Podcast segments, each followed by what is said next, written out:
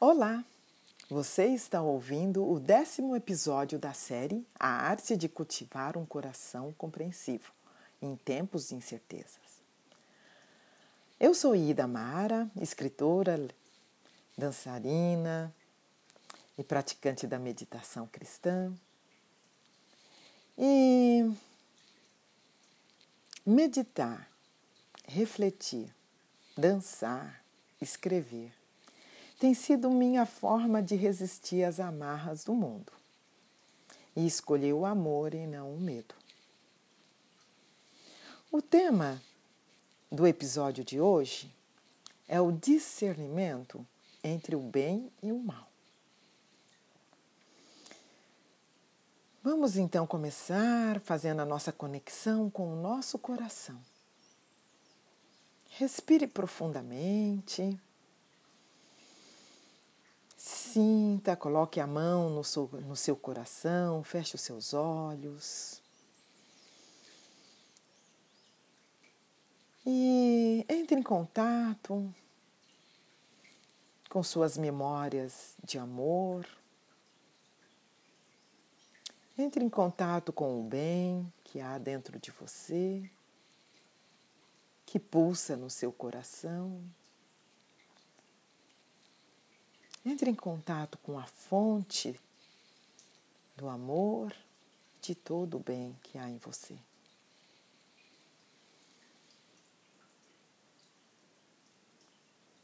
Sinta esse bem e esse amor espalhando por todo o seu corpo,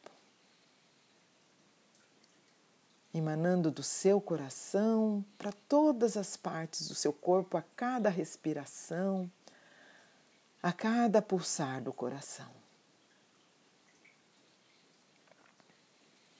Sinta o teu corpo, seu coração aquecido por esse amor, por todo esse bem.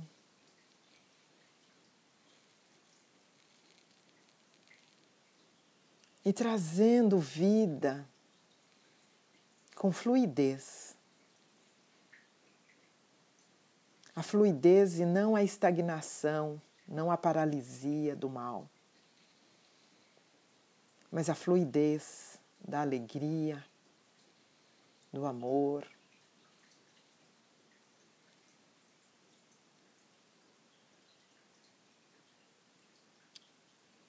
Sinta Perceba, sinta e sorria por sentir todo o seu corpo vibrando no amor e no bem.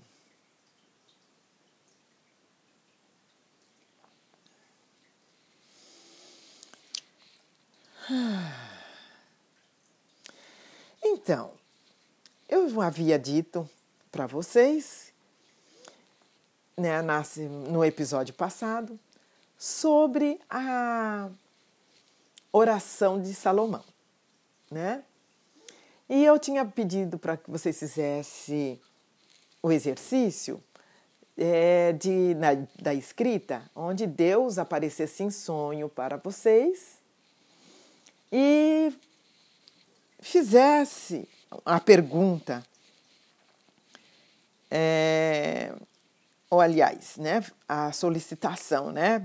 Deus aparece e aí fala em sonho: Pede-me o que queres que eu te dê. Então, e aí eu falei que hoje eu ia relacionar isso, porque com o coração compreensivo e a noção de Hannah Arendt, porque é, isso foi o que Deus.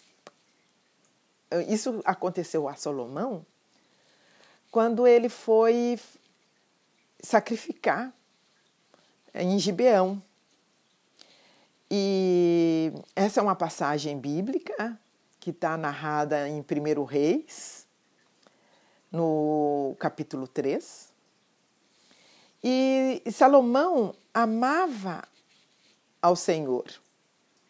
E ele andava nos preceitos e princípios do que o pai dele tinha ensinado, que o pai dele era Davi. E aí ele sacrificava no, nos, e queimava incenso, como era de costume. E ele foi a Gibeão para sacrificar lá e o Senhor apareceu a Salomão de noite em sonhos e disse para ele: Pede-me o que queres que eu te dê. E Salomão ficou assim. É, ele respondeu que ele, fazendo toda uma relação com o passado dele, que como Deus foi bom para o pai dele, né, que era servo, né, ele fala para com teu servo Davi, meu pai, porque o pai dele andou com Deus em fidelidade e injustiça e retidão de coração. Olha só, né? Então, o exemplo que o Salomão. Quando Salomão vai pedir para Deus, ou falar com Deus, quando Deus fala para ele o que pedir, Salomão ele vai buscar na ancestralidade dele, né? na, no, na família, no pai dele, o exemplo dele, tá? É, o que ele é, tinha visto da relação do pai, tá? Ele tinha relação, Salomão tinha relação, né, com Deus. Ele amava Deus e andava com Deus, andava nos preceitos do pai, mas tinha uma relação e ele vai falar, e ele tinha como exemplo Davi né, o pai dele. E como Davi fazia? Davi era um servo que andava com Deus em fidelidade e em justiça. E também retidão no coração. Né? E, e aí, a ponto de que ele, poder, ele pode, poderia estar naquele momento herdando do pai o trono. E ele, aí ele vai falar que. É, ele fala assim, né? Agora, pois, ó Senhor, meu Deus, tu fizeste reinar teu, eh, reinar teu servo em lugar de Davi, meu pai. Mas eu não passo de uma criança e não sei como conduzir-me. Então, Davi é, Salomão olhando para o pai e vendo toda a trajetória do pai, né, a retidão de coração que o pai tinha, a, a fidelidade, a justiça. É, então, ele percebeu que ele, né, tudo que o Davi passou, perto dessa herança, perto de, desse exemplo, desse modelo, ele era uma criança. Então, o que, que ele poderia pedir para Deus? Então ele fala: Teu servo está no meio do teu povo que elegeste. Povo grande, tão numeroso que, se não, que não pode, que se não pode contar. E aí ele faz a oração. Ele reconhece, ele que é uma criança, e ele reconhece que ele está no meio de um povo que não tão grande que não pode contar. Como que ele vai governar isso? E aí ele vai fazer a oração. Dá, pois, ao teu servo coração compreensivo, para julgar a teu povo, para que prudentemente discirna entre o bem e o mal pois quem poderia julgar a esse grande povo? Essas palavras agradaram ao Senhor, por haver Salomão pedido tal coisa. A história continua aí, é, vale a pena ler tá, a passagem bíblica, 1 Reis 3, versos 3 em diante, tá? E, mas eu havia dito para vocês que eu acabei entrando em contato com essa passagem bíblica lendo o texto que nós estamos conversando aqui sobre compreensão e política da Hannah Arendt. Eu fiquei super curiosa quando ela vai buscar essa noção de coração compreensivo no coração de Salomão, na oração de Salomão. E olha o que a Hannah Arendt vai escrever isso, vai falar sobre isso. Ela vai falar que a velha prece em que o rei Salomão, que sem dúvida entendia um pouco da ação política, pede a Deus a graça de um coração compreensivo, o maior entre os dons que um homem poderia receber e desejar. E aí ela vai falar para nós que esse dom, tá? Também serve para nós hoje. Também sirva para nós. O coração humano, tão afastado do sentimentalismo quanto da burocracia,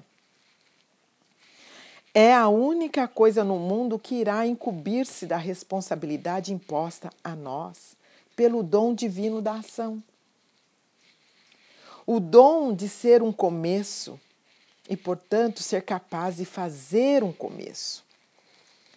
Salomão rogava por esse dom em particular, porque era um rei e sabia que só um coração compreensivo, olha só, gente, que coisa linda isso, tá? E não a mera reflexão ou o mero sentimento torna suportável para nós a convivência com outras pessoas. Para sempre estranhas em um mesmo mundo. E torna possível para elas suportar-nos. Olha só, né? Porque a gente, às vezes, a gente, quando a gente vai falar sobre essa questão da tolerância com o outro que é diferente da gente, a gente tem que pensar que também nós podemos ser difíceis para outras pessoas também nos suportar. Então a capacidade não é só da gente suportar as pessoas que são diferentes de nós, mas das outras pessoas suportar a nossa diferença. E só um coração compreensivo é capaz de fazer isso. E aí eu queria trazer novamente para a nossa conversa aqui hoje como a oração, a prática contemplativa, a meditação pode nos ajudar a discernir entre o bem e o mal. Porque a gente acha que quando a gente está meditando, quando a gente está em silêncio, quando a gente está orando, a gente está se afastando do mundo, estamos se escondendo, estamos fugindo. Não, pelo contrário. Como eu já disse em outros episódios, a meditação, a oração, a reflexão é para nos preparar para servir melhor o mundo, para sermos pessoas que realmente que fazem a diferença no mundo pelo amor e não pelo medo, não pelo ódio, não pela raiva. Nós temos que saber o modo que nós vamos agir no mundo ou reagir ao mundo. Então vamos para trazer essa capacidade de discernimento entre o bem e o mal, através da nossa oração, a gente pode começar. É, e aí eu vou trazer novamente a Mariane, as reflexões da Mariane Williamson sobre a meditação e a oração. E aí uma coisa que é interessante nessa questão de, da intolerância, de suportarmos um ao, ao, uns aos outros, né? E que a única coisa pela qual podemos ser completamente responsáveis é por nossa própria mente. Vocês que fazem o trabalho comigo, corporal, nas minhas atividades, nas aulas, nos cursos, vocês sabem que uma das práticas que eu tenho é de a gente começar a nossa fala falando eu sou responsável pelo meu corpo, né? Para a gente se preparar para as experiências que nós vamos vivenciar ali. E, e nós precisamos saber que o nossa mente está nesse nosso corpo. E se somos responsáveis pelo nosso corpo, nós somos também responsáveis pela nossa mente, pelas no, né, pela nossa mente. A violência só será arrancada do mundo ao ser arrancada de nossas mentes. O ódio é um pensamento doentio. É como uma célula cancerosa como né, quando a, uma célula cancerosa, ela era uma célula sadia que se transformou. Assim, o ódio é o amor que se desviou. Cada um de nós é uma célula cancerosa ou uma célula imunologicamente sadia. Isso vai depender da, de, da, de como nós nos entregamos. A tendência a culpar os outros, a condenar os outros, ou se vamos servir de veículos para o amor e o perdão de Deus.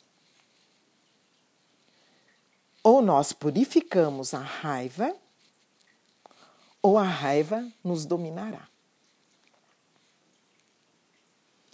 Uma sociedade sadia, olha, veja só, né? Voltando lá. Como que é viver? Como que eu vou poder discernir entre o bem e o mal? A partir da minha mente, eu vivo numa sociedade.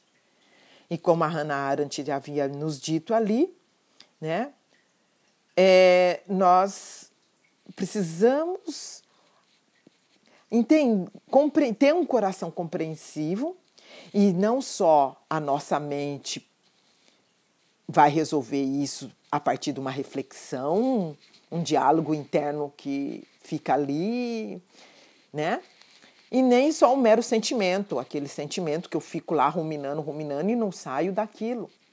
Nós vamos precisar desse coração compreensivo, que a nossa razão e a nossa emoção andem de mãos dadas para que a gente possa suportar a convivência com as outras pessoas, que serão estranhas para a gente sempre, gente. E mas nós estamos vivendo no mesmo mundo.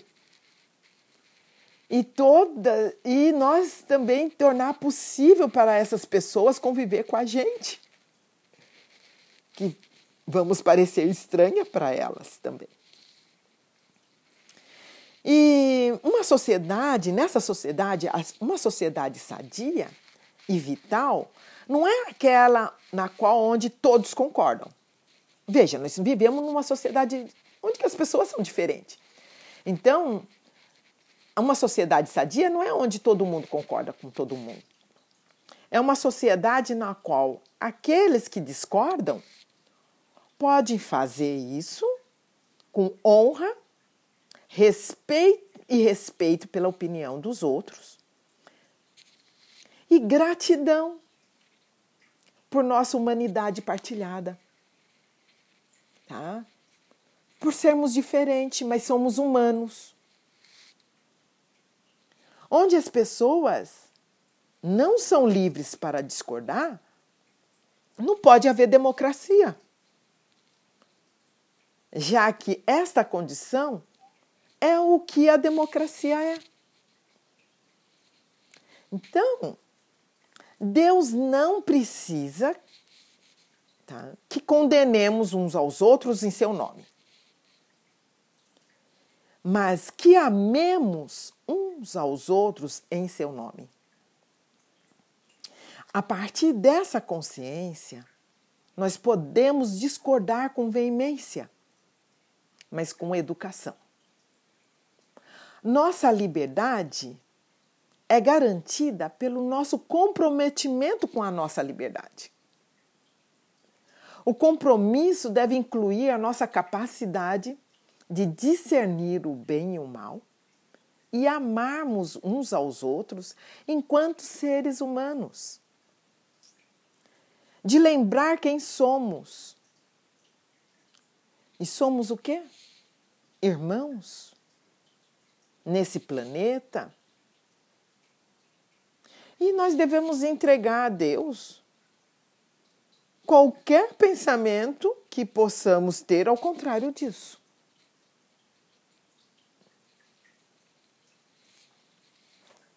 E aí, nós temos que colocar isso em prática. Como que nós vamos colocar isso em prática? Então, a escrita, como um exercício de clareza mental, nos ajudar a discernir entre o bem e o mal, é fundamental aqui. Leva tempo? Leva tempo. Gente, nós estamos falando de cultivar um coração compreensivo. Cultivar envolve você põe a sementinha num coração compreensivo lá e cuida.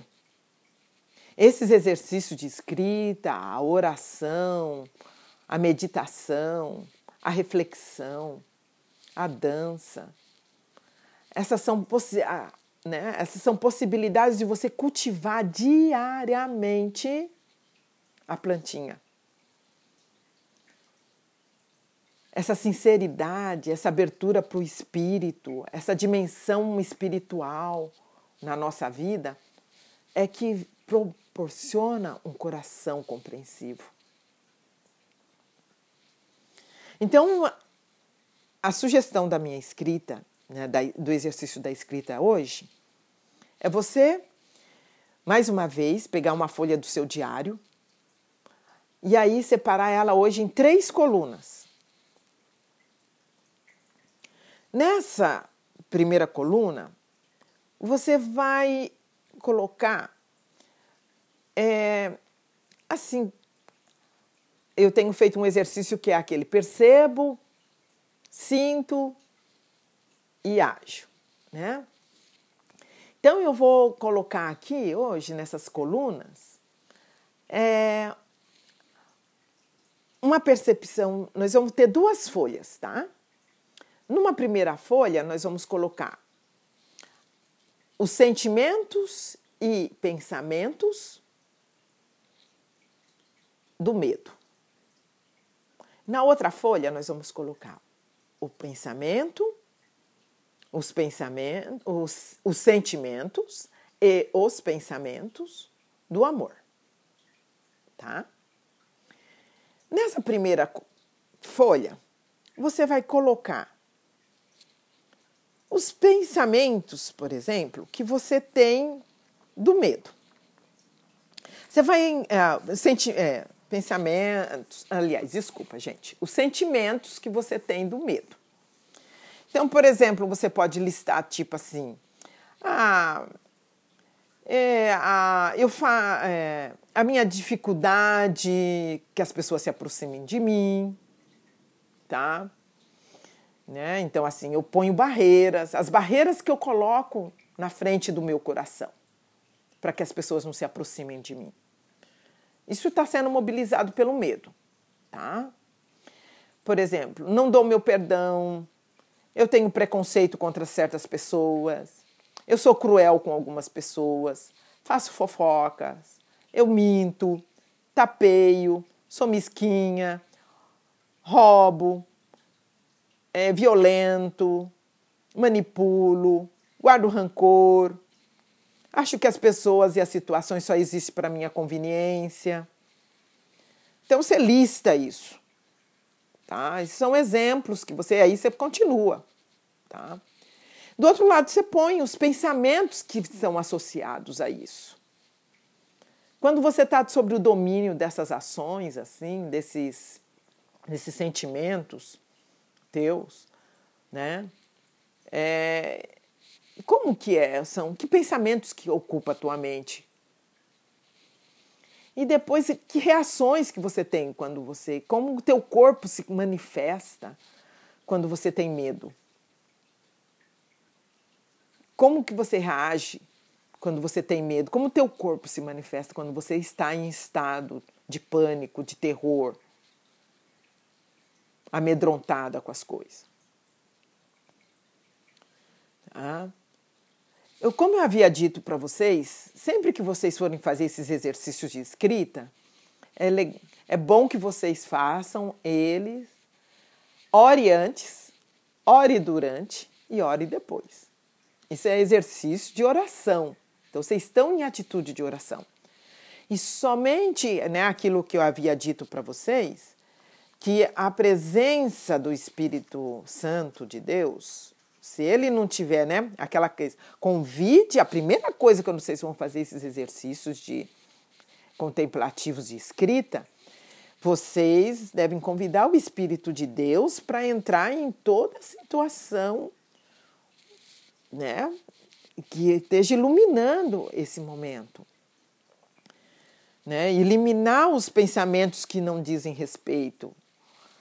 É, pedir que Deus mostre amor e a inocência dentro do coração de todas as pessoas. Tá? Pedir para que os propósitos de Deus sejam usados em todas as situações. Então, a oração, mesmo orando, vocês estejam conscientes de que é, vocês estão conversando com Deus. Então, vocês, nessa hora de mesmo fazendo a lista, vocês falam: Ó oh, Deus, Traga à mente para mim os pensamentos que não diz respeito. Que, que eu sinto, Senhor? Que o Espírito Santo me leva, me lembre. Que pensamentos que eu tenho quando eu estou com medo? Que, como que eu reajo ao medo? Me traga à memória isso, para que a gente possa purificar. Depois, quando você terminar de fazer a lista, entrega nas mãos de Deus. Nós vamos terminar aqui hoje com uma oração bem linda sobre isso. Mas ore e entrega nas mãos de Deus. Tá? Esse é um exercício espiritual também, né? Então, é, é coração compreensivo. Tá? É, então, é, uma, é, esse, né? é um exercício espiritual. Oração é um exercício espiritual. Estamos falando essa linguagem, a linguagem do amor. O amor é um exercício espiritual também. Então, na outra folha, vocês vão colocar ah, os sentimentos e os pensamentos amorosos. E as, e as ações mobilizadas por esses sentimentos de amor. E aí, já que estamos falando de semente, qual é a sementinha que o Espírito planta, né? O Espírito de Deus que está dentro do nosso coração? em que é uma vozinha bem pequenininha, uma sementinha pequenininha, tá? Que está dentro do nosso coração, que a gente tem que cultivar. É o fruto do Espírito, né? que é o amor, a paz, a alegria, a paciência, a bondade, a generosidade, a fidelidade, a mansidão, o autocontrole, Olha só, né? São os, os pensamentos que você tem sobre o amor, sobre a paciência, sobre a alegria, sobre a generosidade, a bondade? Que pensamentos que vêm do bem quando você está mobilizada pelo amor? E quais são as ações que você tem quando você é mobilizado pelo amor. Veja, né? E, compare essas duas folhas que você escreveu e veja o que você quer escolher. O que, que realmente nos mobiliza quando nós escolhemos o amor? Como você se sente quando você escolhe o amor?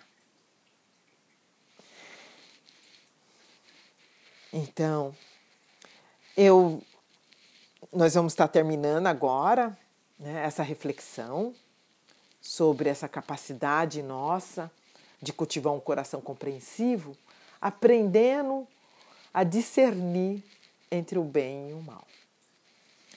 É, no nosso próximo episódio, nós vamos também tentar continuar nesse processo de, de conhecer é, o nosso coração.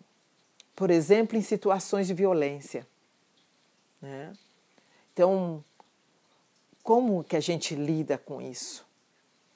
como que a gente se relaciona com pensamentos autodestrutivos de violência contra nós mesmos e contra os outros. Da onde vem a violência? Né? Então, essa é uma, é um, são temas que fazem que a gente feche o coração, que a gente vá para o medo, que a gente cultive o mal e não o bem, e não o amor. É, eu agradeço aí a, né, e fico também super feliz com a, os comentários, feedbacks que vocês estão fazendo, essa a decisão de vocês seguirem em frente nesses 21 dias. Lembrando que os episódios estão todos disponíveis e depois lá no site, né, o meu, no meu site lá, o www.idamarafreire.com.br, vocês vão encontrar todos os, um link com todos os episódios e aí vocês vão poder voltar para esse material eh, sempre que vocês quiserem, porque o coração é compreensivo, como diz a Hannah Arendt, a, compreensão começa com o nosso. É uma, é uma atividade interminável, começa com o nosso nascimento e termina com a nossa morte. Nós queremos compreender o que acontece para podermos estar à vontade no mundo e, e sempre tendo um coração compreensivo para estar compreender a singularidade de cada um e a aceitação dessa singularidade e sermos aceitas pela nossa singularidade e respeitar a singularidade do outro também. Tá? Então, é, lembrar que todas nós somos filhas de Deus. Né? E Jesus lembra bem isso. Né? E, a, e aí é, vale até a pena a gente lembrar é, que quando a gente está orando, né? a gente vai orar, fazer uma oração agora sobre é, a essa questão da mente, né, de, ter, de curarmos a nossa mente, e uma das coisas que a gente tem que é, pensar, né, é que a gente que nós não podemos nos enganar de uma coisa, que cada um de nós, inclusive essa que vos fala, eu e Damara Freire, tá? Nós guardamos raiva a cada dia dentro do nosso peito. E exatamente como nós guardamos o amor. Tá? Nós guardamos raiva e guardamos o amor. Todos nós, nós não nos deixamos nos enganar, tá? E agora uma coisa, por nós guardarmos tanto raiva como guardar o amor dentro do nosso coração, nós devemos orar tanto por nossos amigos, que nós amamos, quanto também orarmos por nossos inimigos, que nós cultivamos uma certa raiva. E não orem para nós e nós devemos orar não para que eles mudem. Nós devemos orar para que nós sejamos capazes de mudar a nossa mente acusadora para uma mente amorosa.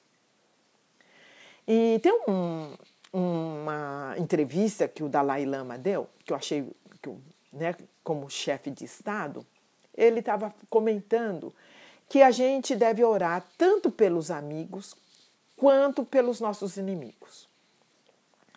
Porque ele, na experiência dele né, de exilado como chefe de Estado, ele tem percebido que você nunca sabe quando o seu amigo, né, nunca sabe do dia do amanhã. Né? Quando você nunca sabe quando o seu amigo vai se tornar o seu inimigo e quando o seu inimigo vai se tornar o seu amigo. Então, se os nossos relacionamentos estão ser assim cobertos de oração, seja ele amigo, seja ele inimigo, a sua consciência está tranquila, diríamos, porque você está orando pelos seus amigos e pelos seus inimigos. Afinal, é isso que Jesus nos recomenda, né? Ame uns aos outros. Ame o seu inimigo. Se você amar o seu inimigo, o seu, seu amigo, qual é a diferença de você ser chamada filha de Deus? Você só pode ser chamado filha de Deus porque você ama a todos incondicionalmente como Deus ama. Essa é a diferença. Então, vamos orar tanto pelos nossos amigos quanto pelos nossos inimigos. E aqui vai a nossa oração para concluirmos esse episódio. Deus amado, rogo-vos, removei de minha mente a tendência a julgar. Rogo-vos, removei da minha mente a tendência a odiar. Ah, Senhor, removei da minha mente a tendência a culpar. Senhor, eu te peço, revelai um modo de assumir meu poder por meio do amor em vez do medo. E por meio da paz em vez da violência.